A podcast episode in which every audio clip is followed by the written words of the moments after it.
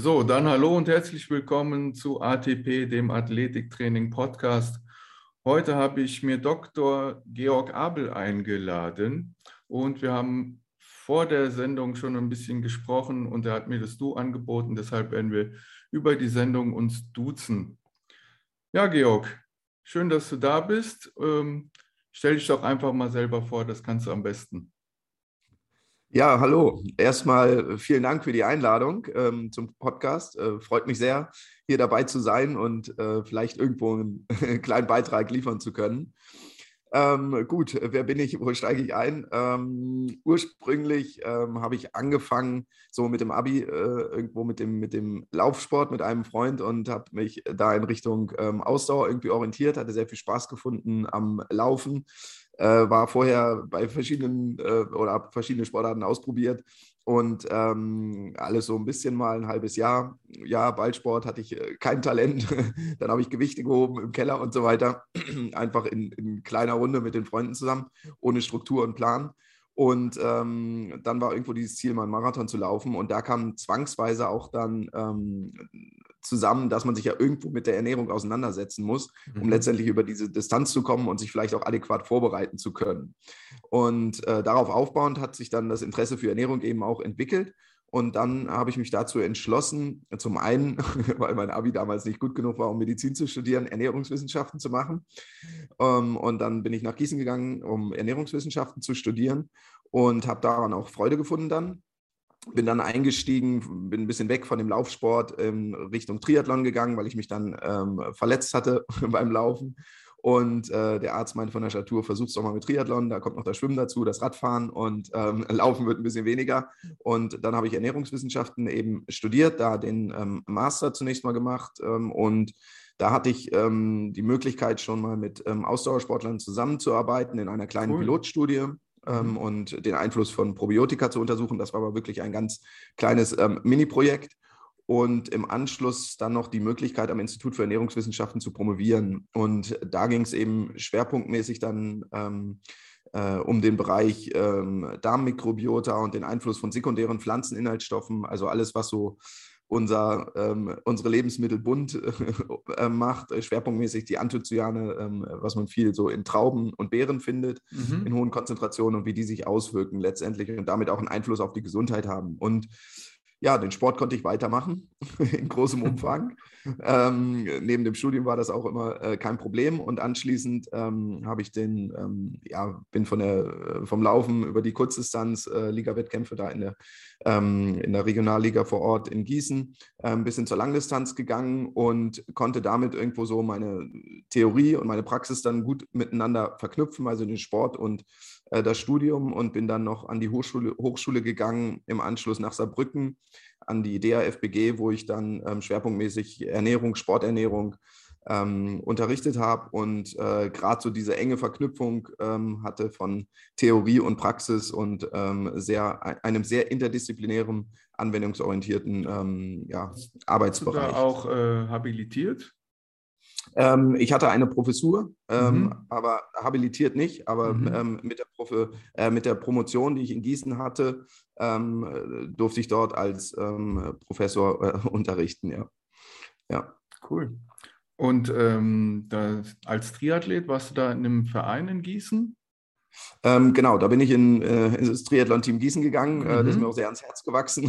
Viele gute äh, Freundschaften da ähm, gefunden, die auch jetzt noch äh, andauern. Und ähm, ja, sehr stark, also zum einen die Freude an dem Sport dadurch natürlich gefunden und gemerkt, dass man gerade so am Anfang, ähm, ich war ja auch einfach ein Quereinsteiger, schwimmen konnte ich nicht besonders gut, äh, laufen irgendwo, also alles halt so halbherzig ein bisschen mal gemacht aber äh, gemerkt, dass man dann irgendwo doch durch, durch äh, Fleiß, regelmäßiges Training und dann auch das Schwimmen lernen irgendwann ähm, ganz gut zurechtkommt, Fortschritte erzielt und das hat natürlich Spaß gemacht. Und dazu der Verbund so im Verein ähm, mit netten Leuten dann irgendwo an, am Wochenende bei Ligawettkämpfen mitzumachen, das hat mir Spaß gemacht und äh, von daher ähm, ja, habe ich das in sehr, sehr guter Erinnerung.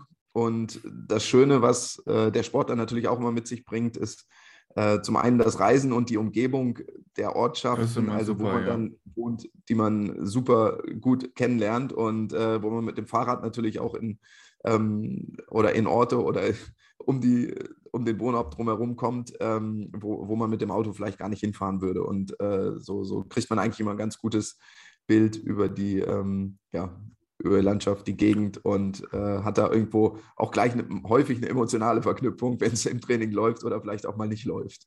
Ich habe noch mal zum Training eine Frage. Ähm, mhm. Du hast ja vorweg gesagt, du warst nicht so ein guter Schwimmer. Hattest du dann auch für die Teilbereiche einen extra Trainer, also einen Schwimmtrainer, einen Radtrainer, irgendwie einen Lauftrainer, der auch mal deine Technik begutachtet hat, ähm, ja. beziehungsweise deine Lauftechnik, ja, keine Ahnung, dein Training periodisiert hat. Wie war das?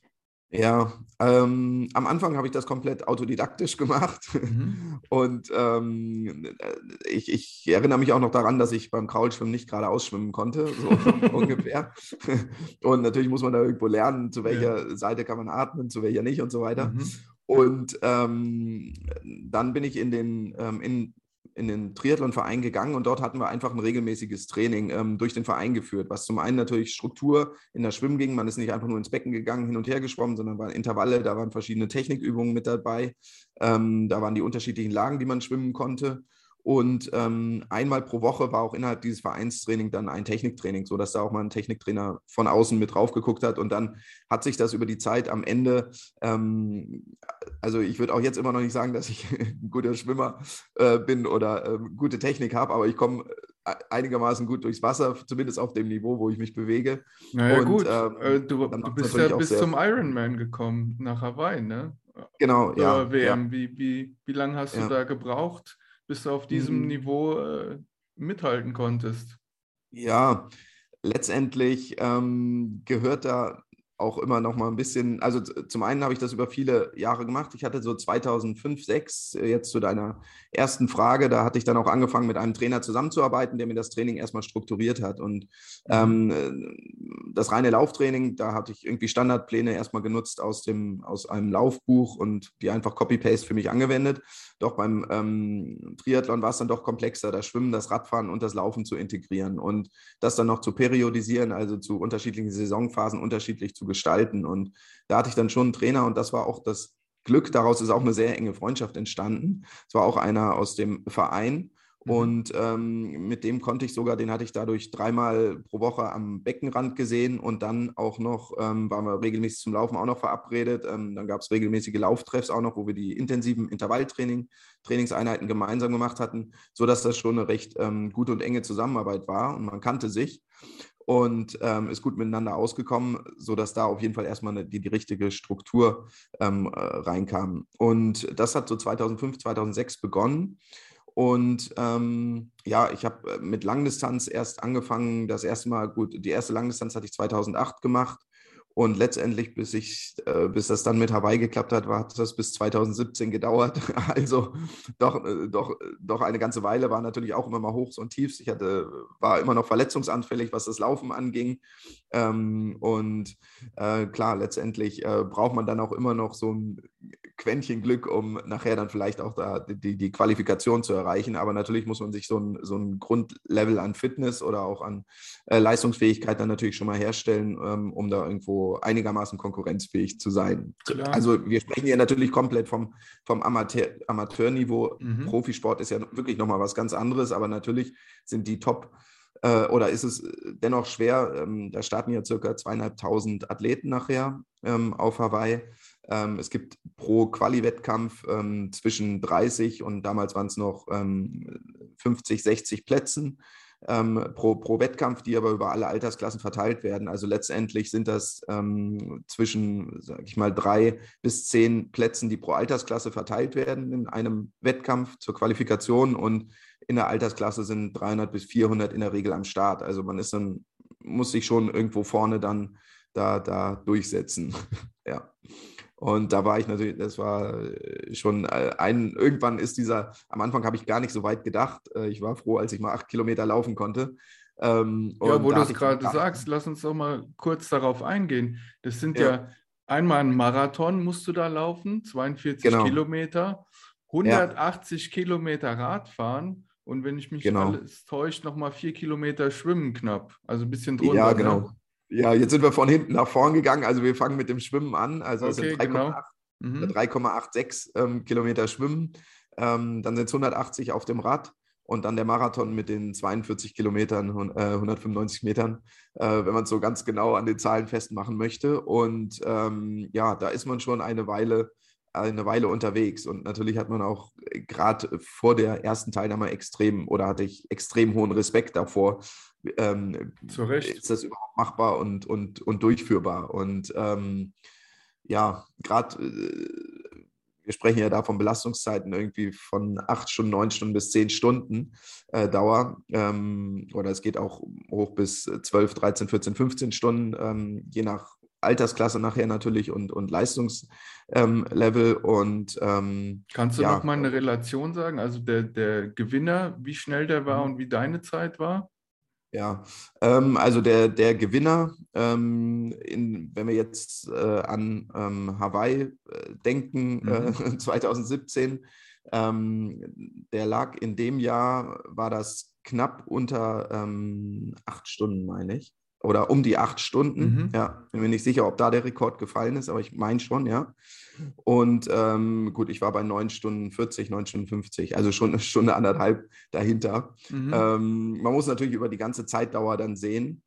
Ähm, und äh, ganz klar, mittlerweile ist das auch gerade im Profibereich sehr dynamisch und schnell geworden. Da kommen die Kurzdistanzler ähm, dazu, alles extrem äh, gute, schnelle Schwimmer. Und ähm, ganz klar, das sind Vollprofis, ähm, die haben meistens einen ganz anderen sportlichen Background und ähm, sind, ähm, machen nichts anderes. Und äh, dennoch fand ich sehr schön ähm, ähm, zu sehen oder auch selbst festzustellen, dass man durch äh, eigentlich Fleiß oder Kontinuität ähm, irgendwo ein Level erreicht, wo man doch ein zumindest für sich. Es ist ja immer eine individuelle ja. Sache. Natürlich gibt es mhm. kein Geld zu gewinnen, da gibt es nichts zu gewinnen in dem Bereich, wo ich mich da bewege, aber ähm, natürlich erreicht man irgendwo seine individuelle, ähm, seine, seine individuelle Bestleistung oder ähm, maximale Leistungsfähigkeit vielleicht über diese, über diese Distanz. Und dieser Prozess allein, ähm, auch die Erfahrungen, die man da mitnimmt, also ob das das Training ist, dass die Wettkämpfe natürlich, die Emotion, Emotionen, die damit reinspielen. Und hier war dieses große Ziel, so als Ursprung äh, des Triathlons, unter anderem dieser, dieser Ironman oder dieser Mythos Ironman, der ähm, dann irgendwo auch in meinen Kopf kam, als ich gedacht habe, ja, eigentlich, vielleicht ist das wirklich drin. Ähm, und das war ein Gedanke, der hat sich dann über Jahre immer im Training festgebrannt. Ich wollte unbedingt einmal da drüben auf der Insel starten und auch da durchs Lavafeld fahren. Das ist ja nochmal extrem auf Hawaii. Ja, ähm, also bestimmt eine tolle Kulisse ja, äh, gute Kulisse, aber das Schwimmen im offenen Wasser ist auch was anderes als im Schwimmbecken. Ähm, aber wäre später nochmal drauf eingegangen, wie du das trainiert hast, ja, dass ja. du da dich auf so einen Wellengang ein, einlässt. Ja, ja. Also letztendlich ist das natürlich dann so unmittelbar vor dem Wettkampf ähm, vor Ort äh, frühzeitig anreisen und dann kriegt man schon ein ganz gutes Gespür dafür. Ähm, ja, aber dann noch dieses Radfahren von den 180 Kilometern durch die Lavawüste ähm, bei 35 Grad und hoher Luftfeuchtigkeit und anschließend der Marathon auch nochmal. Und man muss sich ja vorstellen, so dieser Wettkampf beginnt morgens um sieben, so gegen sieben, äh, wenn man dann ungefähr eine Stunde im Wasser ist, um acht aufs Rad, ähm, von acht bis, äh, wenn man jetzt viereinhalb oder fünf Stunden Rad fährt, bis 13 Uhr das heißt, so in dieser Mittagshitze ist man dann, startet man mit dem Marathon, wenn das Radfahren vorbei ist. Und ähm, das ist natürlich brutal.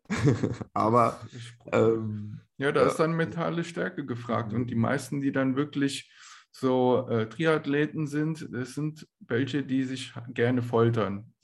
Offen gestanden, ja. Also die gerne an ihre Grenzen gehen und am besten noch weit darüber hinaus. Und da wirst du dich wahrscheinlich mehrfach während des äh, ganzen Laufes äh, selber in den Po getreten haben und dich nach vorne gepeitscht haben mental, dass du, dass du noch weitermachst. Ja, ich weiß ja nicht, meistens, den meisten geht es schon nach einer halben Stunde so, ah, ich habe keine Lust mehr, ich will eigentlich nach Hause und dann ist wahrscheinlich bei dir bei Stunde zwei der erste Punkt gekommen und dann alle zwei ja. Stunden wiederkehrend oder so, ja, und, und am, wahrscheinlich am Schluss alle fünf Minuten wiederkehrend, ja.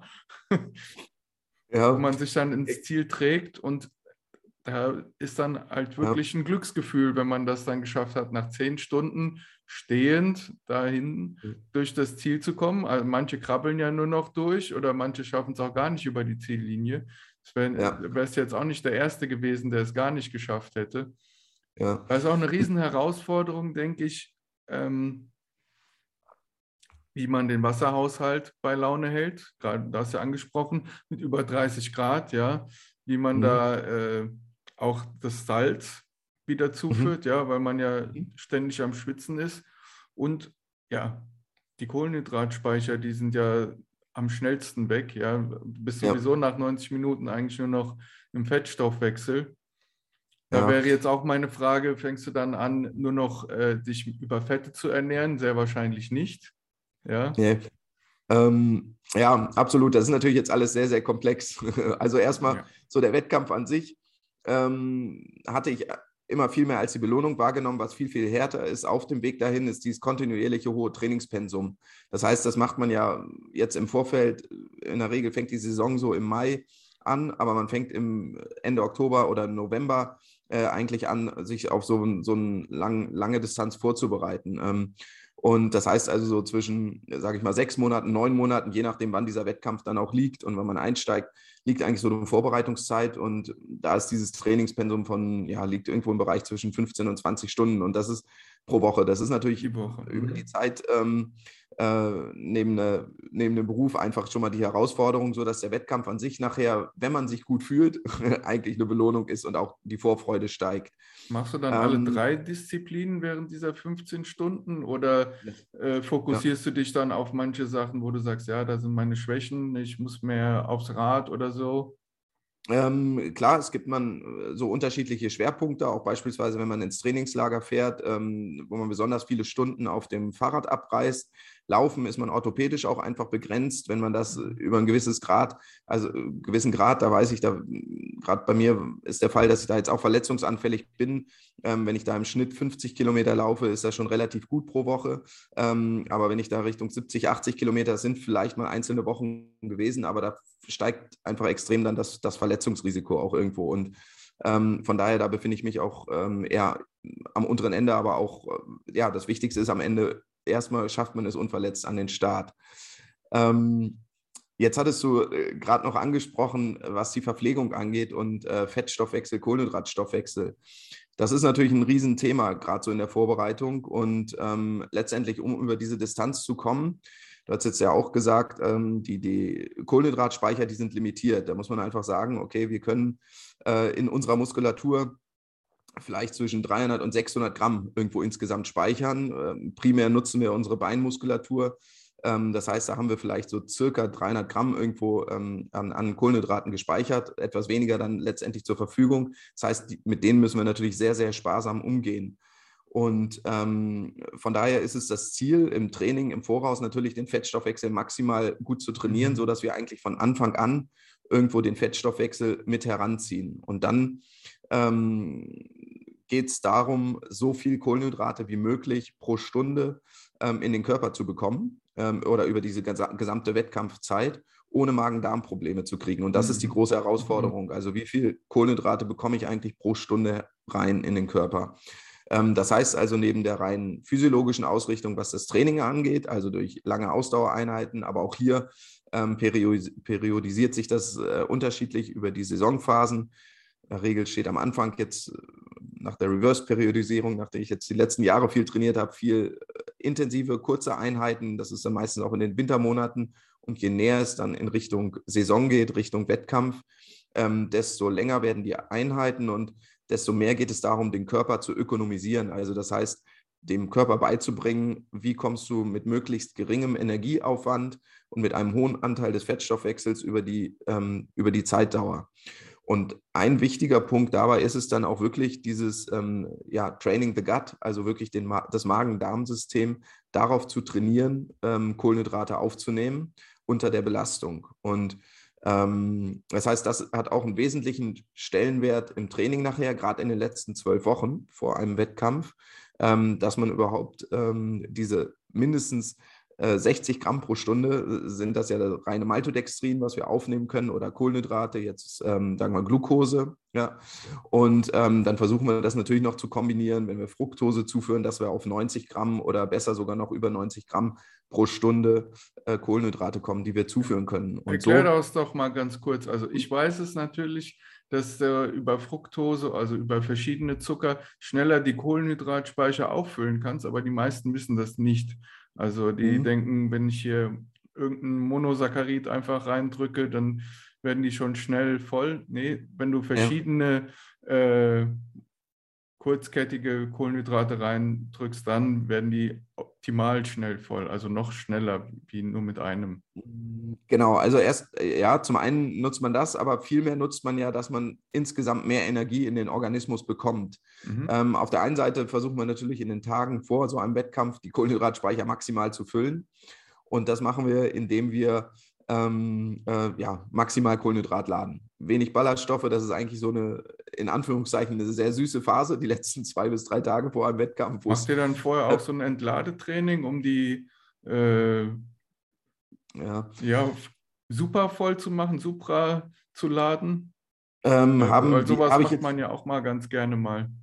Genau, gab es viel in der Vergangenheit ähm, so die Saltin-Diät auch, ähm, dass man wirklich dann nur ähm, Fette und ähm, Proteine aufgenommen hat und äh, dann hinterher die Kohlenhydrate stark geladen hat.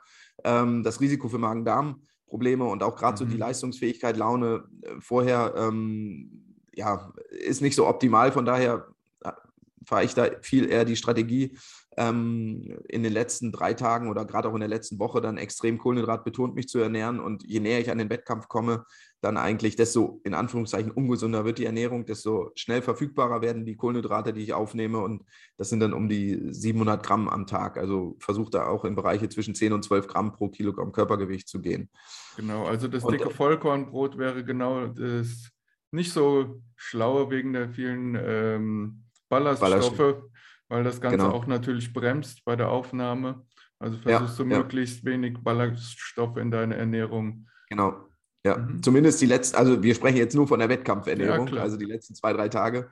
Ähm, also das sind dann äh, äh Weißbrot, ähm, äh, Nudeln, Reis, äh, ist alles gut, leicht verdaulich und dann moderat Protein dazu. Ähm, und äh, dann äh, füllen sich die Speicher ganz gut auf.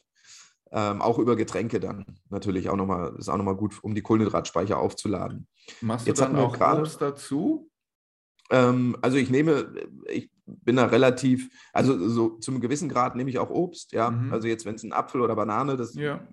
muss man natürlich individuell ausprobieren wie verträgt man es oder wirkt sich das nachher vielleicht auch negativ aus. Aber ähm, bei mir war das immer relativ unkritisch und äh, das, das nutze ich dann schon. Also der minimale Anteil an Ballaststoffen ist dann immer noch irgendwo mit. Ja, weil äh, gerade so eine Banane, das vertragen die meisten eigentlich ganz gut.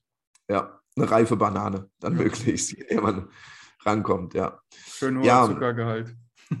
genau, genau. Jetzt hast du gerade noch die beiden ähm, Zucker angesprochen, um ja. die man unter der Belastung dann aufnimmt. Und ähm, also zum einen versuchen wir ja mit vollen Speichern erstmal an den Start zu gehen. Mhm. Und dann ähm, sind, sind unsere Transporter, die die Nahrung aufnehmen können, aus dem Darm in das Blut eben begrenzt, was die Menge angeht. Und da gibt es den einen Transporter, der schafft 60 Gramm pro Stunde. Oder der SGLT1-Transporter, natriumabhängige Glukosetransporter ist das. Aber das, ähm, glaube ich, musst du ganz kurz, zumindest in einfachen Worten, noch erklären, weil sonst äh, haben wir gleich die Hälfte ja. der Zuhörer verloren. Ja. Okay, also der, der Transporter ähm, ist natriumabhängig, das heißt, ähm, ja, ohne das jetzt genauer aufschlüsseln zu wollen, ähm, durch die Zufuhr von Natrium, was ja auch ein Teil vom Kochsalz ist, mhm. Ähm, funktioniert oder wird diese Transportform aufrechterhalten und dieser, über diesen Transportweg können 60 Gramm Glucose, also dem Einfachzucker, eigentlich den Zucker, wie wir ihn so kennen, in, im Darm aufgenommen werden und ins, ins Blut transportiert werden und letztendlich dann ja zur Muskulatur, wo es, wo es benötigt wird. Also wenn das heißt, Schwitzen deinen Salzhaushalt irgendwie negativ beeinflusst, dann funktioniert dieser Transportweg nicht mehr so gut. Ist das ähm, richtig? Ja, andersrum gesagt, mit, mit Salz ähm, Salz wird an dieser Stelle vermutlich weniger limitierend sein, als dass ein Salzmangel sich dann erstmal äußert, dass man Krämpfe kriegen würde mhm. in der Muskulatur, ähm, bevor wir uns dann im, im Magen-Darm-Trakt bewegen, weil es darum geht, ähm, auch äh, gerade äh, die, die ganzen ähm, Zellfunktionen, Membranfunktionen aufrecht zu erhalten. Das wäre da äh, erstmal noch nicht limitierend, aber natürlich unterstützen wir es. Und äh, dementsprechend macht es auch immer Sinn, wenn wir viel Energie aufnehmen wollen, ähm, vielleicht kennt das auch der ein oder andere nach Erbrechen.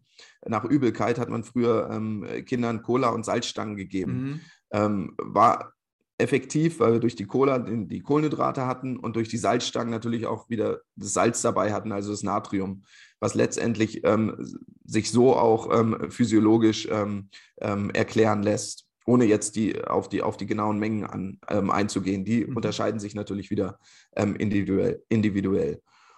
Und ähm, genau, während des Wettkampfs versuchen wir, ähm, den zum einen auszuschöpfen und dann gibt es noch einen zweiten Transporter, worüber wir, du hast eben auch noch ähm, Fructose oder der Fruchtzucker ähm, angesprochen, der wird über einen anderen Transporter aufgenommen. Und äh, da können zwischen 15 und 30 ähm, Gramm, vielleicht sogar in Richtung bis 45 Gramm pro Stunde aufgenommen werden. Und das heißt, wenn wir jetzt diese beiden Transportwege versuchen zu kombinieren, ähm, auf der einen Seite 60 Gramm Zucker und 30 Gramm Fruchtzucker zuzuführen, können wir ja insgesamt 90 Gramm Zucker zuführen pro Stunde und somit natürlich die Aufnahme maximieren und damit die Leistungsfähigkeit dann auch möglichst lange aufrechterhalten über diesen, diese gesamte Wettkampfdauer. Aber Ursprung war ja, wie, wie kommt man über diese Distanz? Läuft man nachher nur auf den Fettstoffwechsel?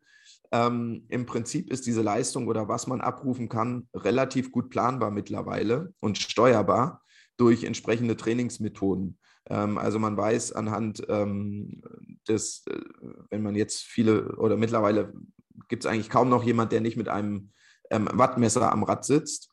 Ähm, das heißt also, die Leistungsbereiche, in denen ich mich bewege, die kann ich vorher durch mein Training feststellen. Und ich weiß, in diesem Bereich ähm, bewege ich mich, was die Wattzahlen angeht. Das liegt dann meistens in einem äh, Bereich zwischen 20 und 30 ähm, Watt schwankt dieser Bereich irgendwo, wenn das um die 220 bis 250 Watt sich beispielsweise bewegt oder bis von 240 bis 270 Watt, die ich fahren kann, ähm, weiß ich, wenn ich darüber gehe, dann wird das nach hinten raus nicht gut gehen. Ich komme in Energiemangel also versuche ich natürlich irgendwo, mich in diesem Bereich aufzuhalten, weil ich weiß, da kommt noch ein Marathon im Anschluss, den ich ähm, auch noch irgendwo laufen muss. Ja. ja, Pacing ist da ganz wichtig. Genau, genau. Und ja, das Thema Flüssigkeit, ähm, das kann man natürlich im besten Fall kombiniert man das mit der, mit der Kohlenhydrataufnahme. Zum einen unter dem Wettkampfstress ist Magen-Darm-Trakt ja häufig aufgewühlt. Ähm, unter Stress irgendwo die mhm. Nahrungsaufnahme ist dadurch erschwert. Und daher bin ich auch Fan davon, mittlerweile eigentlich auf flüssige Nahrung zu setzen. Auch da musste ich viel Erfahrung und Lehrgeld zahlen in unterschiedlichen Wettkämpfen, weil es auch noch nicht gut lief. Also Trial and Error. Man muss wirklich diese Wettkampfverpflegung sehr, sehr gut üben und gucken, was man verträgt, zu welchen Mengen. Und äh, wenn man sich dann eine ähm, Getränkelösung im besten Fall herstellt, äh, sodass man irgendwo auf diese 60 oder besser, besser eigentlich sollten es mehr sein während des Radfahrens, ähm, 90 Gramm Kohlenhydrate pro Stunde kommt und dazu ähm, ja, sehr stark abhängig von den äußeren Bedingungen auch ähm, circa ein Liter bis ähm, anderthalb, wenn es sehr heiß ist, ähm, an Flüssigkeit auch ähm, zuführt. Je nachdem, wie viel man äh, natürlich dann an Flüssigkeit verliert. Auch das lässt sich ja im Vorfeld irgendwo testen bei entsprechenden Trainingseinheiten und ähm, wie hoch ist meine individuelle Schweißrate oder wie hoch ist mein Schweißverlust. Ja. Hast du das dann auch mineralisiertes Wasser oder hast du ganz normales Tafelwasser? Mhm. Also ich, ich habe das mit ähm, Leitungswasser mir angemixt und mhm. dann natürlich Natrium noch dazu getan, mhm. Kochsalz. Und ähm, äh, damit habe ich, äh, ja, das lag dann, waren ungefähr 5 Gramm Kochsalz immer und dann habe ich, ja, die Flüssigkeit, das Problem ist natürlich, die wenn wir jetzt von fünf Stunden Radzeit sprechen, ähm, fünf Liter Flüssigkeit kann ich natürlich am Fahrrad nicht unterbringen. Das heißt, ich habe mir eine konzentrierte Lösung gemacht.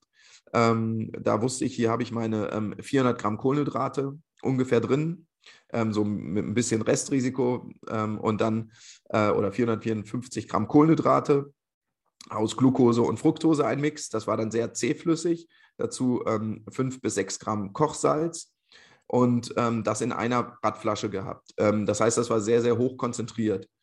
Und ähm, dann so kleine Markierungen gemacht, wie auf der Flasche, wie viel ich so ungefähr pro Stunde trinken sollte. Ähm, und das Wasser, das wird einem vom Veranstalter von außen gereicht, das habe ich dann von außen zugeführt und darüber getrunken. Ähm, das heißt also, ich hatte selbst eine sehr hochkonzentrierte Kohlenhydratlösung und von außen dann einfach das, das Wasser zugeführt. Also, wenn ja. ich das richtig verstanden habe, hast du eigentlich im Prinzip eine Flasche für die ganze Zeit dabei gehabt, die mhm. dann quasi nur, ich nenne es jetzt mal wie so ein Sirup, wie man es auch von genau. McDonalds genau. kennt, ja, nur ja. mit dem Wasser, was du halt so angereicht bekommen hast, vermengt hast im Magen im Prinzip, ja, aus dieser konzentrierten Masse dann einen äh, dünnflüssigeren Sirup macht, was dann halt ins Blut schnell übergeht, dass sich das ernährt. Genau, genau, dass, dass, die, dass diese Zuckerlösung nicht im Magen hängt und dass ich mhm. natürlich auch die Flüssigkeit aufnehme. Also ich habe zwei Flaschen am Rad dadurch. Eine, da ist diese Kohlenhydratlösung drin, dieses Gel, das Sirup. Und dann ähm, vorne noch eine, da nehme ich dann immer Wasser von außen auf die mache ich voll vom Veranstalter. Da passen auch nochmal 750 Milliliter rein und alle 20, 30 Kilometer gibt es eine neue Verpflegungsstation. Das heißt also, wenn ich die dann leer getrunken habe, habe ich wieder eine von außen das aufgefüllt und dann ähm, äh, ja letztendlich geguckt, äh, dass ich von der Kohlenhydratlösung regelmäßig was trinke und dann mhm. das mit dem Wasser, was ich vorne in der anderen Flasche habe, verdünne. Ja. Super interessant. Ja. Ja, also das ist wirklich eine große Herausforderung, hat auch lange gedauert, bis das einigermaßen funktioniert hat. Also ich stelle mir das auch wirklich, wo du es schon vorhin angesprochen hast, mit den Magenproblemen echt schwierig vor, weil du ja ständig unter Bewegung bist. Ja, also ähm, wenn man auf dem Wasser war, da bist du noch nicht unter Stress oder so. Die, allein die Bewegung vom Joggen, wenn da Wasser im Magen ist, das schwappt die ganze Zeit hin und her, da können einige sich übergeben. Ja, ja. Ähm, beim Radfahren ist es zum Glück so, dass man sitzt, aber auch da natürlich in der Hüfte ist man ja irgendwo stark gebeugt. Man muss gucken, wie viel, ähm, ja, wie reagiert dieser ganze Magen-Darm-Trakt letztendlich dann unter dem, unter dem Stress. Und ähm, man muss natürlich auch erstmal zu Beginn des Radfahrens nachtanken, was man während des Schwimmens irgendwo verloren hat. Auch da eine Stunde Belastungszeit jetzt in der Langdistanz. Da geht schon ähm, Energie verloren, Kohlenhydratverbrauch. Das heißt, man muss sofort auf dem Rad anfangen, sich zu verpflegen. Wenn man nicht direkt unmittelbar äh, beginnt, äh, wird, kommt man vielleicht noch durch das Radfahren, aber spätestens beim Marathon ist dann irgendwann Ende, weil die Kohlenhydratreserven dann leer sind. Und ähm, deswegen ist es so, so essentiell wichtig, einfach dieses Magen-Darm-Training oder Training the Gut wirklich im Vorfeld auszuprobieren. Also wie viel, ähm, wie mache ich das Handling, wie bekomme ich es in die Flaschen, wie bekomme ich es letztendlich dann in den Körper, welche Produkte und was wird vielleicht auch vom Veranstalter gereicht. Also auch darauf kann man natürlich zurückgreifen, wenn man ähm, weiß, beim Veranstalter gibt es die und die Pr Produkte an Kohlenhydratlösungen, die gereicht werden. Ähm, und äh, wenn man die eben entsprechend auch vorher im Training nutzt und sich darüber verpflegt. Ja. Aber das ist essentiell wichtig, gerade dieses Training the Gut, da ja, kann viel schief gehen. Ja, ähm, du hast dann 15 Stunden in der normalen Saison an Training gemacht. Bis zu wie vielen Stunden war das dann kurz vor Wettkampf? Da hast wahrscheinlich ja. deine, deine, dein Pensum erhöht. Ja, weil ja. irgendwo muss das ja auch mehr werden. Hast ja schon gesagt, das Volumen wird höher, ja. Ähm, ja, ähm, es verschiebt sich so, also man kann das so ein bisschen unterteilen, wenn man sagt, so die ersten drei Monate oder wenn man so in drei Monatsabschnitten denkt. Ähm, die ersten drei Monate geht es erstmal irgendwo darum, den, den Motor groß zu machen, also den, mhm. das Herz groß zu machen, die Sauerstoffaufnahmefähigkeit zu trainieren. Ähm, also da, ja, da sprechen wir irgendwo von der VO2 Max. Und das ähm, ist dann in das liegt dann teilweise auch in den Bereichen vielleicht von nur 10 bis 12 Stunden Training erstmal. So in den ersten mhm. Monaten, sagen wir mal, wenn mich, klassischerweise bin ich viel im November eingestiegen, bis Januar, Februar so. Und ähm, da war der, ist der Schwerpunkt auch meist dann ähm, eher auf dem Schwimmen noch gewesen. Mhm. Ähm, Radfahren natürlich, da gerade die intensiven Sachen, aber auch beim Laufen die intensiven Sachen, schon alle drei Disziplinen, ähm, in jeder Disziplin drei bis vier Einheiten pro Woche plus ähm, zweimal Athletik oder ähm, Krafttraining, Mobility. Ähm, in der Regel dann auch so zwei Entlastungstage pro Woche, an denen dann nur geschwommen wird und Athletik gemacht wird. Und an den anderen Tagen, in der Regel sind das dann so zwei, zwei Einheiten am Tag. Ähm, Zu der Athletik oh, hätte ich noch mal eine kurze Zwischenfrage, wenn es okay ist. Ähm, du hast ja gerade schon angesprochen, dass du Krafttraining gemacht hast. Mhm. Ähm, hast du dann auch den Oberkörper trainiert tatsächlich oder hast du da hauptsächlich versucht, die unteren Extremitäten zu kräftigen? Ähm, also damals war das Krafttraining ja wirklich nur während, während, der, während der Schulzeit, um ähm, einen dicken Bizeps zu bekommen. Da hatte ich dann, oder äh, also bin ich einfach äh, ziellos in den Keller gegangen und habe immer mit, den, mit, den, mit meinen Freunden da trainiert, äh, an der eigenen Handelbank bis zum Muskelversagen quasi, aber jeden Tag das Gleiche ohne, ohne Sinn und Verstand. Ähm, jetzt ist dieses Athletiktraining eher bei mir ergänzend und ich mache das äh, ich habe teilweise das Krafttraining eingebaut, da schwerpunktmäßig bei den unteren Extremitäten, also dann irgendwo ähm, äh, Ausfallschritt, ähm, Kniebeuge, waren, äh, Kniebeugen waren dann eigentlich so die, die, die klassischen ähm, Übungen und ähm, viel auch mit dem eigenen Körpergewicht, also gerade wenn es ähm, ja, um Planks geht, ähm, Unterarmstütz, Seitstütz und so weiter, Sit-Up, sodass man äh, eine gewisse Rumpfstabilität nachher auch einfach mitbringt, um ähm, ja, noch lange stabil zu laufen oder in einer möglichst, ähm, ja, zum einen verletzungsprophylaktisch natürlich unterwegs ist, aber auch noch eine gute Kraftübertragung letztendlich kriegt. Ähm, natürlich irgendwo ist man zeitlich dann oder bin ich dann einfach limitiert. Ähm, ansonsten macht es natürlich Sinn, auch für einen Ausdauersportler irgendwie Kraftsport zu integrieren. Ähm, Gerade wenn man sich dann an die Belastung ähm, oder die, die Übung sauber ausführen kann, ähm, nach einer Eingewöhnungsphase, dass man dann auch ruhig in den Maximalkraftbereich geht, sofern man natürlich die Übungen richtig ausführt und ähm, die sauber, sauber ausgeführt werden. Und ähm, darauf sollte man dann natürlich achten, aber dann natürlich kann davon dann oder profitiert letztendlich natürlich auch ein, ein Ausdauersportler. Von daher sinnvoll kann auch das sein. Bei mir ist es aus Zeitgründen äh, dann einfach so, dass ich es dann ähm, runter, runterkürzen musste, äh, da mir da der Ausdauereffekt dann doch wichtiger war jetzt dafür als, ähm, als die Kraft, äh, als das Krafttraining, ja.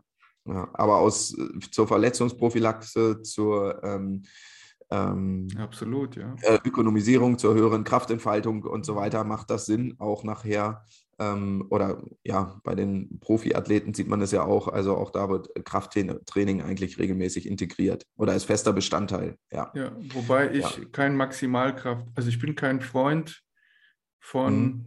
ähm, Maximalkrafttraining für Sportarten, die jetzt nicht äh, primär einen großen Kraft Reiz brauchen, ja. Also ähm, da ist mir einfach das Verletzungsrisiko viel zu hoch, genau. als dass es einen Benefit geben würde. Ja. Dass wir die Maximalkraft steigern, keine Frage, aber dafür muss ich nicht irgendwie im ein bis drei Wiederholungsbereich irgendwie trainieren. Das ist äh, ja. Ja. das macht, das macht keinen Sinn gerade wenn man die Übungen alleine macht oder vielleicht auch nicht im Studio, sondern zu Hause mit der langen Hantel, würde ich da auch nicht in diesen Belastungsbereich gehen aufgrund des Verletzungsrisikos. Ja, ähm, ja auch wenn es äh, letztendlich vielleicht Sinn macht, weil man letztendlich ja irgendwie das Ziel hat, nachher alle ähm, Muskelfasern möglichst zu erreichen und anzusprechen. Aber äh, das ist, äh, das, das scheitert dann häufig so an der Umsetzbarkeit. Oder gerade jetzt für den, für den äh, ja, auch für den Amateur-Ausdauersportler jetzt in dem Fall. Genau, ja. aber auch für ja. die Leistungssportler, Zeit ist immer ein Riesenfaktor. Ja, und ja. dann ist es immer die Gewichtung. Ja, was, genau. welchem, welchem Training schenke ich die meiste Zeit? Was ist am wichtigsten für meine Sportart? Wo äh, kann ich am meisten von profitieren? Und das ist, denke ich, ähm, das Hauptkriterium. Wovon profitiere ich am meisten in meinem Training am Ende, wenn ich dann im Wettkampf bin? Genau. Ja, wenn ich genau. natürlich genau. riesige Defizite im Kraftbereich habe, klar, dann muss da auf jeden Fall mehr gemacht werden, ja. Aber ja. Ähm, in der Regel brauche ich einfach nicht Unmengen an Kraft, ja. Das ist äh, ja. nun mal ein Ausdauersport und das ist auch Langzeitausdauer 3 und Beyond, ja. Das ist äh, ja. wirklich kein sonderlicher Kraftreiz, deshalb ja. Wirklich so, wie du es gesagt hast, zur äh, Prophylaxe, ja, dass man auch die Gelenke ein bisschen schont. Ja. Ähm, ja. ja.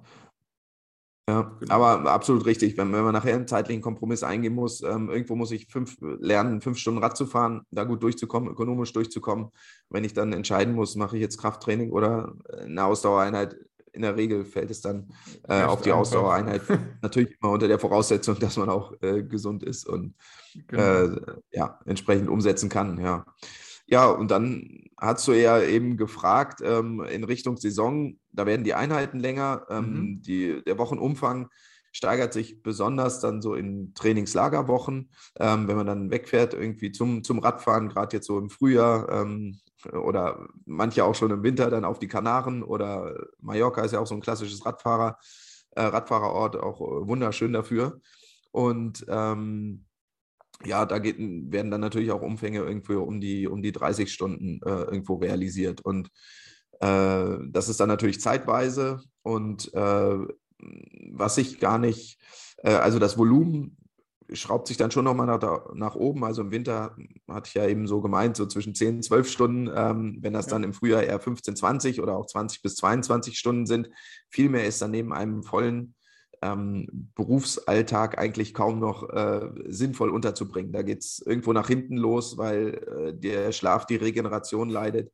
Äh, wenn man da nicht irgendwo die Möglichkeit hat, dann zumindest äh, einen Tag in der Woche nochmal Nachmittag frei zu haben oder sowas, ähm, macht das nachher auch gar keinen Sinn mehr zu machen, weil man einfach dann nur noch müde ist und eigentlich sich eher in den Keller trainiert, als dass man Leistungszuwächse hat. Aber die Trainingsinhalte ändern sich natürlich, es ist weniger intensiv, es ist mehr ausdauernd, aber rennspezifisch. Und ähm, also, dass man nicht mehr in dem ganz hochintensiven Bereich trainiert, sondern in dem Bereich, wo man, sagen wir, wo man sich so bei 80 Prozent gefühlter Intensität eher bewegt. Ähm, also so das äh, Renn, rennspezifische Tempo nachher, um den Körper zu ökonomisieren, also ähm, effizient umgehen zu lassen und dann nachher gut über die Distanz zu kommen. Ja. Wie viel Regenerationszeit musst du denn da einplanen? Also ich schätze mal am Anfang, wo du 12, 15 Stunden die Woche äh, Trainingszeit hast, da wirst du wahrscheinlich relativ schnell wieder aufs Rad oder in, ins Wasser können. Und da wirst du wahrscheinlich, denke ich mal, ein, zwei Tage länger brauchen, bis du wieder fit bist. Oder gehst du dann auch äh, teilermüdet wieder, wieder ins Training rein? ja. Ähm, hm. Ja, ganz klar. Also irgendwann ist man immer teilermüdet mhm. und in der Regel ist das Training so durchstrukturiert.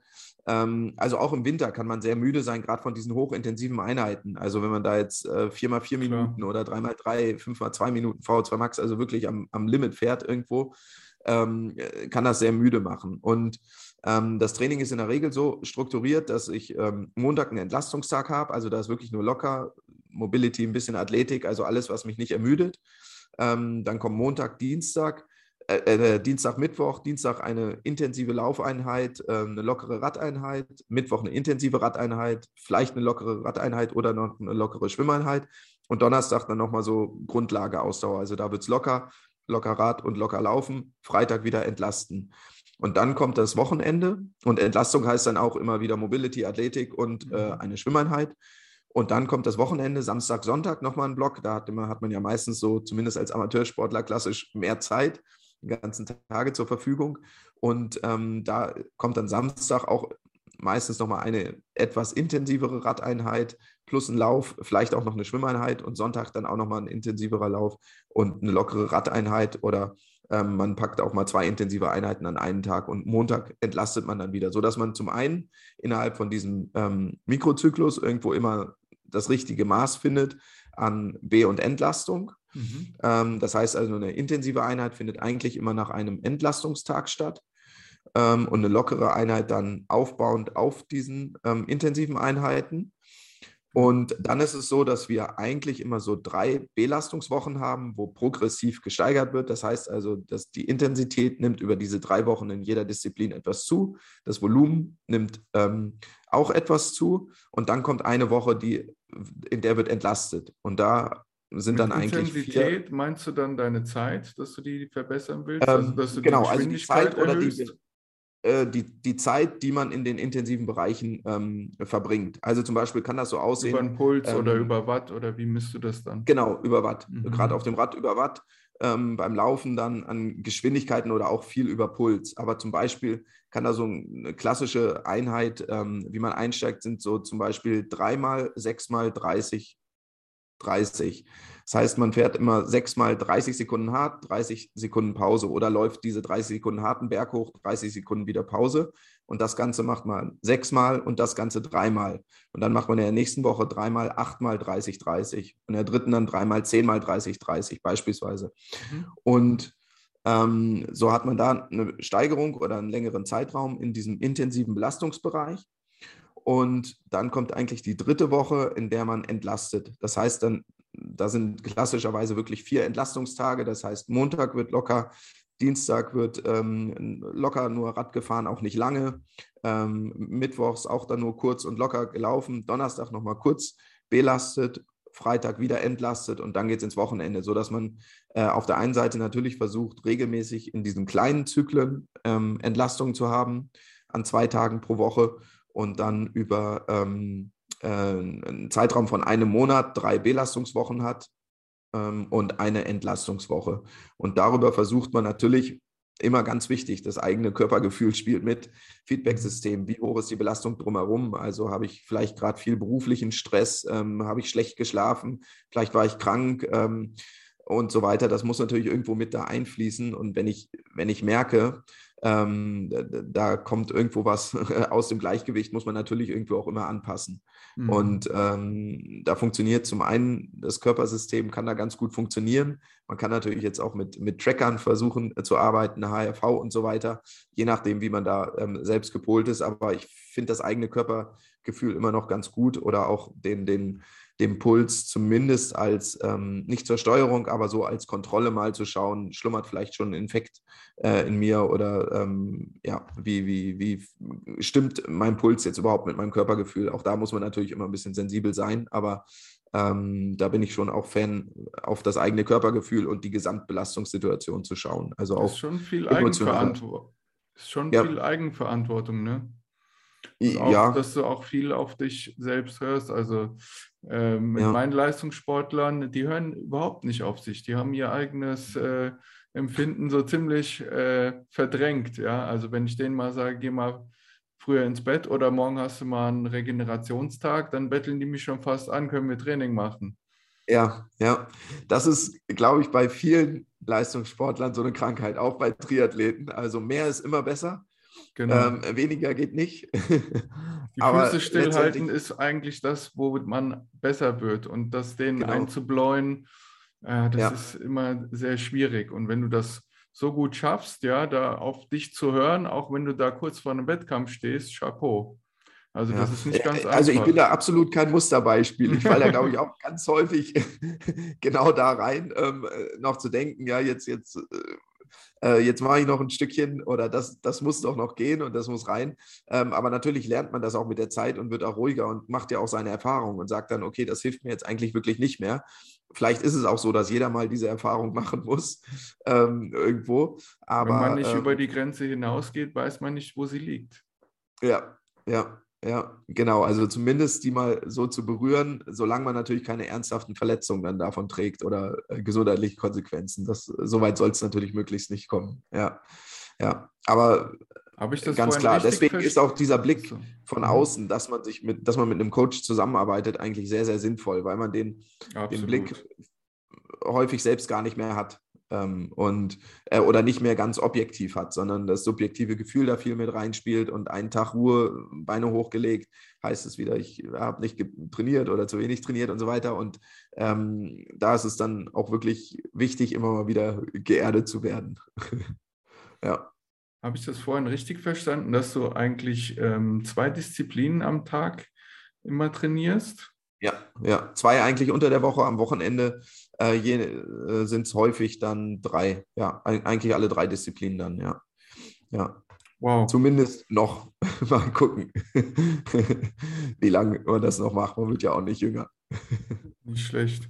Ja, gerade so beim Schwimmen, da habe ich äh, immer oft gehört, dass es ganz wichtig ist, wie man im Wasser liegt. Das ist ja so eine, so eine wirkliche Technikfrage, ja, und geht nur über Wiederholung, Wiederholung, Wiederholung, Schrubben, ja. Selbst ähm, so Kurzstreckenschwimmer, ja, die so 400 Meter schwimmen, die schrubben auch über die Woche, weiß ich nicht wie viele Kilometer, ja, um halt besser im Wasser zu liegen. Ja. ja ähm, ähm, wie ist das bei ja. euch? Wahrscheinlich noch äh, ganz extremer. Klar. Äh, ganz klar. Also beim Schwimmen, ähm, also zum einen, je früher man da eingestiegen ist, desto besser. Wenn, wenn ich jetzt von meinem äh, äh von, mein, von meinem, meiner Schwimmleistung spreche, ähm, Kinder, die mit fünf, sechs Jahren das Schwimmen lernen, die haben eine Technik, das, da ist man chancenlos, auch nachher irgendwo, irgendwo mit denen konkurrenzfähig zu sein. Und mhm. ähm, im Triathlon ist es so, natürlich, es gibt da immer diesen schönen Spruch, man kann im Schwimmen den Wettkampf nicht gewinnen, man kann ihn aber verlieren.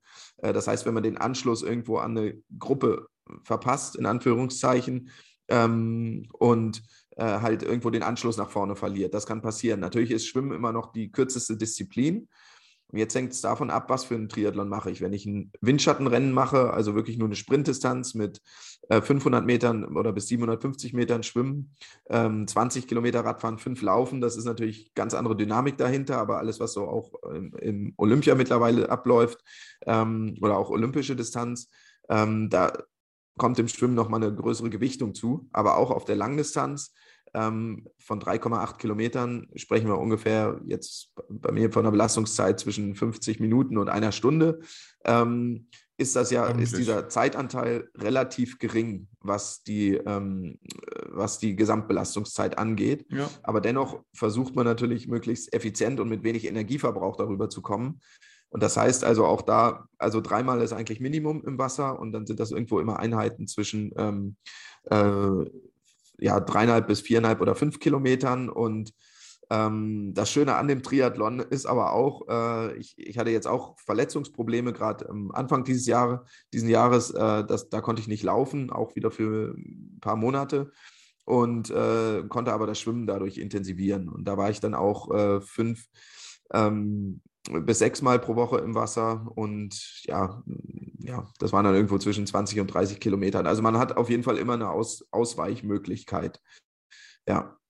Und äh, ganz klar, die, also je mehr, je mehr man im Wasser ist, desto besser. Gerade dieses Wassergefühl äh, kommt natürlich dazu. Aber äh, zumindest bei mir so, was die Technik angeht, äh, von Grund auf habe ich die so auch nicht erlernt, dass man dann einfach auch irgendwo vielleicht limitiert ist. Aber ähm, es hilft. Ich habe auch gemerkt, je mehr ich mich im Wasser bewege, je häufiger ich da drin bin, desto besser fühlt es sich an und äh, ja, desto eher kommt es vielleicht auch nochmal zu Fortschritten. Selbst wenn man schon viele Trainingsjahre so drin hat. Auf jeden Fall. Ähm, du hast jetzt gesagt, fünf Kilometer schwimmst du zum Teil. Das ist ja länger als die Ironman-Distanz.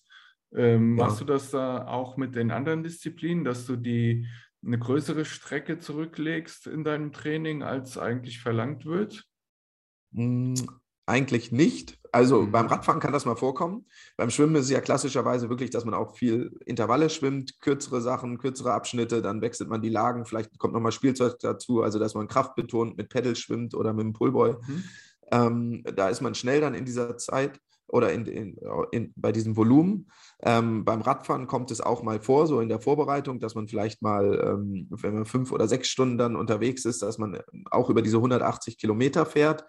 Ähm, das ist auch eigentlich immer ganz gut zu, zu verkraften oder weil man auch einfach vielleicht jetzt im Trainingslager auch dann Spaß daran hat ähm, wenn man eine Inselrundfahrt äh, machen möchte oder gewisse Touren auch einfach abfahren möchte, dass man, oder vielleicht auch mal die 200 Kilometer dann fahren möchte, äh, dass man das abfährt. Beim Laufen ähm, eigentlich nicht. Das wäre, ja, das, wäre sogar eher kontraproduktiv. Ja, das weil ist schwierig wegen dem Impact. Ne? Also die anderen genau. beiden, die sind ziemlich gelenkschonend, aber da, ja. da machst du natürlich viel kaputt, wenn du viel läufst. Ja, und so ein Marathon auch in der Vorbereitung, das ähm, legt einen äh, wirklich auch erstmal drei, vier Wochen lahm, so bis man wieder wirklich intensiv dann ähm, ähm, einsteigen kann. Und das Verletzungsrisiko ist äh, deutlich erhöht. Also da sind eher so die längsten Läufe, die sich im Bereich von 30 bis 32 Kilometern bewegen. Zumindest ähm, bei mir viel mehr macht da nicht so viel Sinn. Jetzt gibt es natürlich die, die Profis, wenn wir jetzt von der Dauer der Belastungszeit sprechen, die dann zwischen zwei oder zweieinhalb Stunden auch mal so einen Dauerlauf machen, kommen die auch natürlich in die Größenordnung von einem Marathon. Ähm, aber äh, also länger als äh, ja, zwei, zweieinhalb Stunden mal in der Vorbereitung würde ich, würde ich selbst nicht mehr laufen und möchte ich auch den Knochen nicht mehr zumuten. Ja, da ähm, ist, wenn ich, wenn man sich dann verletzt, ist nachher der ganze Wettkampf hinfällig und man kann gar nicht an der Startlinie stehen. Deswegen eine der größten Herausforderungen, das äh, ist immer noch irgendwo unverletzt da an der Startlinie zu stehen. Ja. Und je älter man wird, desto zurück. Immer. Also in ja. jeder Sportart ist eigentlich die oberste Prämisse im Training, fit zu bleiben, weil wenn ich verletzt bin, kann ich auch nicht trainieren. Das wirft mich noch mehr zurück. Ja, genau, als, als das, die Verletzung selbst, ja. Ja, genau das. Also Kontinuität ist immer der Schlüssel. Wenn ich kontinuierlich trainieren kann und das über einen langen Zeitraum, äh, das macht mich nachher zum besseren Athleten oder äh, ja dazu, dass ich äh, mich irgendwo genau. oder meine Leistung entwick entwickeln kann. Ja. Nutzt du ja. auch Recovery Tools? ähm, ja, ich habe äh, Recovery Tools. Also zum einen ähm, etwas nutze ich das auch an, bei diesen Athletic Mobility Übungen, wenn ich mit der Black mhm. Roll etwas arbeite. Mhm. Und ähm, wir haben jetzt auch so äh, Kompressionsboots, also die ah, ähm, äh, quasi die wie das eine Blut dahin ziehen, ne? Äh, ja, die, die quasi wie eine Lymphdrainage wirken oder mhm. Massageboots. Also das sind ja quasi Luft, äh, die dann da mit gewissem Druck mit ähm, arbeiten, also den man reinschlüpft und dann, ähm, also ja, Recovery Boots eben, die dann äh, sich ja je nach, je nach Programm äh, unterschiedlich einmal die Beine durchweigen quasi. Das ist schon ein sehr angenehmes, gutes Gefühl. Ähm, ob das wirklich jetzt, ja doch, Recovery gefühlt, subjektiv unterstützt es das, so die wissenschaftliche Datenlage, Evidenzlage ist dazu noch relativ gering, aber es hilft auf jeden Fall schon mal auch so 20 bis 30 Minuten einfach mal ruhig auf der Couch mhm. zu sitzen und ist auch ein ganz angenehmes Gefühl, wenn die Beine dabei massiert werden. Ja. Was hältst du von Eisbaden oder Kryokammern oder dergleichen? Ähm, ja, kann man machen, wenn man zumindest, ähm, also ich bin da auch viel bei dem subjektiven Gefühl, mhm. äh, wenn man schnell wieder funktionieren möchte nach einem ähm, äh, nach einer intensiven Trainingseinheit oder die nächste anschließen möchte, kann das natürlich die Regeneration ähm, irgendwo mit unterstützen. Aber auf der anderen Seite gibt es ja auch sogar die Hinweise, die sagen, dass er eben zu, zu unterbinden, weil es möglicherweise den Trainingsreiz abschwächen kann. Und ähm, von daher ist so die Frage, wenn ich schnell wieder funktionieren möchte und das die höchste Priorität hat, also weil ich hinterher wieder eine intensive Einheit habe, ähm, ich finde es subjektiv sehr angenehm. Mhm. Ähm, auch äh, mir helfen da auch so äh, kalte, kalte Duschen auch schon irgendwo, dass ich das einfach angenehm ja. Mhm. Genau, Wechselbäder ähm, finde ich das sehr, sehr angenehm und ähm, nutze das dann auch oder wenn man so Wasserwarten machen kann, sofern man die Möglichkeit hat. Wenn man gerade so Schwimmen nochmal als abschließende Einheit macht, ist äh, das Schwimmen an sich auch schon häufig angenehm oder gerade an den Entlastungstagen hat das auch einen sehr regenerativen Effekt. Da haben wir natürlich jetzt nicht den Temperatureffekt wie beim Eisbaden, ähm, aber äh, zumindest schon mal dieses, dieses Bewegen in ähm, äh, ja, äh, irgendwo einen Effekt auch auf die Lymphe und eben nicht diesen Impact auf die Gelenke und äh, kann, finde ich daher immer sehr, sehr unterstützend. Aber die Fragestellung wäre da immer, ähm, möchte ich schnell wieder funktionieren oder vielleicht den Trainingsreiz auch maximieren? Ja, oder tatsächlich recovern, weil du unterdrückst ja eigentlich ja. nur die Entzündungsprozesse durch das Kalte ja, und recovern ja. tust du in dem eigentlichen Sinne nicht. Ja, du drückst ja. quasi die Recovery weg. Ja, da schiebst das Ganze weg, dass du wieder fit bist. Und dann, wenn du nochmal eine Einheit dran schiebst, hast du quasi äh, das Doppelte, wo du von recovern musst. Also das dauert dann im Prinzip immer länger. Also ich könnte jetzt auch mehrere Tage hintereinander so ein Eisbaden danach machen ja, und jedes Mal die Entzündungsprozesse unterdrücken und danach erstmal eine Woche quasi meine Beine nicht mehr spüren, weil da alles kaputt ist, was, was nur geht. Ja. Das, ja. das würde auch gehen, aber dann brauchst du halt dementsprechend länger, um dich davon wieder zu erholen. Ja, ja. Also es ist ja auch immer die Frage, ist das umsetzbar oder nicht? Nachher hat man zu Hause so ein Eisbad. ja. ja. Ja, ich kenne da einige, die dann da ihre 10 Kilo Eis holen und dann äh, in die Badewanne schütten und sich dann da ja. reinsetzen. Geht ja. Ja, ja, ja. Machbar, machbar ist das, je nachdem, wie häufig und wie oft man dann zum Supermarkt, wie weit der weg ist genau. und wie hoch die Außentemperaturen sind. Ja. Ja. Nee, aber da würde ich auch immer so ein bisschen subjektiv, ich finde, so eine kalte Dusche kann ja schon mal ganz angenehm sein, aber ja, irgendwo auch immer unter der Prämisse, äh, irgendwie dieses Be Belastungs- und Entlastungsmanagement, das muss eigentlich gut funktionieren, dass man das richtige Maß findet und wenn man zu lang drüber ist, dann geht es ins Übertraining oder die Verletzung ist, oder eine Verletzung ist dann ja in der Regel die Folge. Mhm. Ja. Ähm, ja. Was würdest du, also du hast 2006 begonnen mit dem Sport, ne? Oder noch ja, früher? Ja, genau, also mit Triathlon intensiver, ja. Mhm. Was ja. würdest du dir jetzt mit deinem Wissen raten, 2006, wie du dein Training, deine Ernährung gestalten solltest? Also wo siehst du deinen größten Fehler am Anfang, den du gemacht hast, den du jetzt vermeiden würdest? Ja, ähm, genau das, was wir gerade angesprochen hatten. Ich habe mich zu viel belastet und zu, mhm. zu hart, also zu viel und zu viel Volumen trainiert und nicht auf die Regeneration geachtet. Und mir war nicht ähm, bewusst, dass eigentlich, ja, also in, in der ähm, Regeneration wächst der Muskel oder regeneriert der Muskel, ne? also im, im, im Schlaf. Und ähm, da das richtige Maß zwischen B und, B und Entlastung zu finden. Das heißt also auch wirklich mal lieber einen Tag Ruhe einzulegen.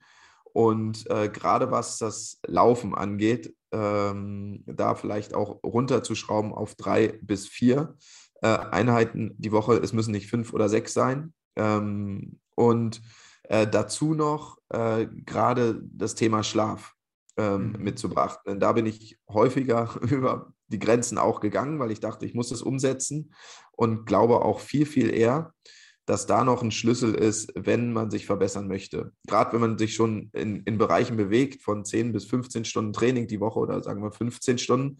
Und ähm, wenn ich dann die Möglichkeit habe, vielleicht weniger zu arbeiten und zwei oder drei Stunden extra Zeit zu haben, diese gar nicht unbedingt gleich wieder mit Training zu füllen, sondern wirklich mit Sachen, ähm, die, äh, die der Regeneration dienen oder die dir die Möglichkeit geben, die Sachen, die sonst liegen bleiben, zu erledigen. Also aber allein dadurch, den Stress runterzufahren, Regeneration zu unterstützen Schlaf zu fördern, ähm, ist ja nachher eigentlich der, der ähm, Booster für die Leistungsfähigkeit. Und das äh, sind eigentlich so die sehr wichtigen Learnings und dazu ähm, mal vom Kopf her ein bisschen mehr zu entspannen, wenn mal eine Einheit nicht so läuft, wie sie lief oder ähm, wenn, wenn sie vielleicht mal gekürzt werden musste. Denn ja, Stress ist der Trainingskiller Nummer eins. Ja.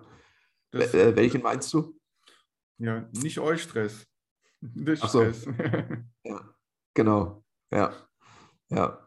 Ja, also absolut, dass man da letztendlich ist das eine Trainingseinheit ein kleiner Mosaikbaustein in einem mhm. großen Puzzle und äh, wenn nachher zählt eher die Kontinuität äh, über die Zeit, die man irgendwo dabei ist und die man unverletzt dabei ist und ähm, ja, das waren, das wären eigentlich so für mich die äh, wichtigsten Learnings daraus gewesen. Ja. ja. ja also mehr ist nicht immer besser. ja. Genau. Und wenn du dann einen Trainer an der Hand hast, der schon äh, so, so ein bisschen zumindest schon Ahnung hat, wo es in die richtige Richtung geht, der dich bremst und auch motiviert, wenn du mal zu wenig Gas gibst, das ist immer ja. schon viel, viel wert. Der dich dann auch begleitet und weiß, wie deine, wie deine Leistung ist. Ja, weil er weiß, heute musst du mal ein bisschen mehr reinklotzen, heute muss man zurückschrauben und vor allen ja. Dingen dir auch schon im Gesicht ansieht, wenn heute deine Freundin irgendwie nicht so einen guten Tag mit dir hatte, ja, dass wir mal im Training ein bisschen zurückschrauben. Weil es ist nun mal so, ja, dass wenn schon mal ein anderer Stressor am Tag da war, da muss man nicht ja. nochmal den Körper, den Organismus nochmal einen draufgeben, sondern mal vielleicht die Handbremse anziehen. Genau, ja, ja. Und da gutes Körpergefühl, und was auch noch wichtig ist, ähm, nicht zu gucken, was die anderen machen. Also oh ja, sich nicht verrückt machen, Ding, ja. wie andere trainieren, wie viel mhm. die trainieren, was für Einheiten. Ähm, und denkt, man muss da jetzt nachziehen und auch mindestens das Gleiche machen. Ähm, nein, jeder funktioniert anders, jeder hat unterschiedliche Stärken, Schwächen, jeder hat einen anderen Alltag. Ähm, und äh, jeder trainiert vielleicht auch nach einem unterschiedlichen Trainingskonzept äh, und Struktur und von daher irgendwo das, da, ähm, das Vertrauen in das eigene äh, Training zu haben. Das, das ist tatsächlich äh, sportartübergreifend, was du da sagst. Also die ganzen jungen Kerls da draußen, wenn sie dann sehen, ja, aber der Leistungssportler macht das so und so, ja, da kannst du jede Sportart nehmen, ja weil der das so macht, ich muss das auch machen. Ich habe gesehen, der macht das so, dann mache ich das Training auch so. Nein, der trainiert seit, weiß ich nicht, seit er fünf ist in dem Sport, ja. Mittlerweile ist er auf einem ganz anderen Niveau Und äh, vielleicht braucht er diese Übung, um da noch einen neuen Reiz zu setzen, was nicht bedeutet, dass der Reiz bei dir gut ist oder adäquat ist. Ja, äh, ob die Übung überhaupt bei dir gut ist, der hat auch eine ganz andere äh, anthropometrische Voraussetzungen wie du. Ja, also da, da, spielen so viele Faktoren mit rein. Ja, aber ja. nee, das sind die Stars, die machen das so. Die, das hat die dorthin gebracht, dann mache ich das auch so. Ja. ja also genau. ich könnte dir da nicht mehr äh, mit zustimmen, ja, dass äh, dass man auf sich selber schaut am besten. Aber ich glaube, es gehört auch genauso dazu, dass es diese verrückte Zeit gibt und dass äh, viele da die ihre Erfahrungen sammeln. und manches muss man vielleicht auch erfahren, aber äh, das wäre so jetzt an der Stelle, wo man mit der Zeit dann irgendwo auch äh, vielleicht auch ruhiger wird oder auch sagt, ja, locker bleiben. ja, jetzt haben wir sehr viel über das Thema Ironman mit Georg gesprochen. Wir wollen aber auch ganz viel über seine Expertise als Ernährungswissenschaftler noch erfahren und dafür gibt es den zweiten Teil, der kommt nächste Woche raus. Insofern solltest du unbedingt äh, den Podcast abonnieren, damit du die nächste Folge nicht verpasst und sei gespannt, was er da für interessante Dinge zu berichten hat. Bis dahin.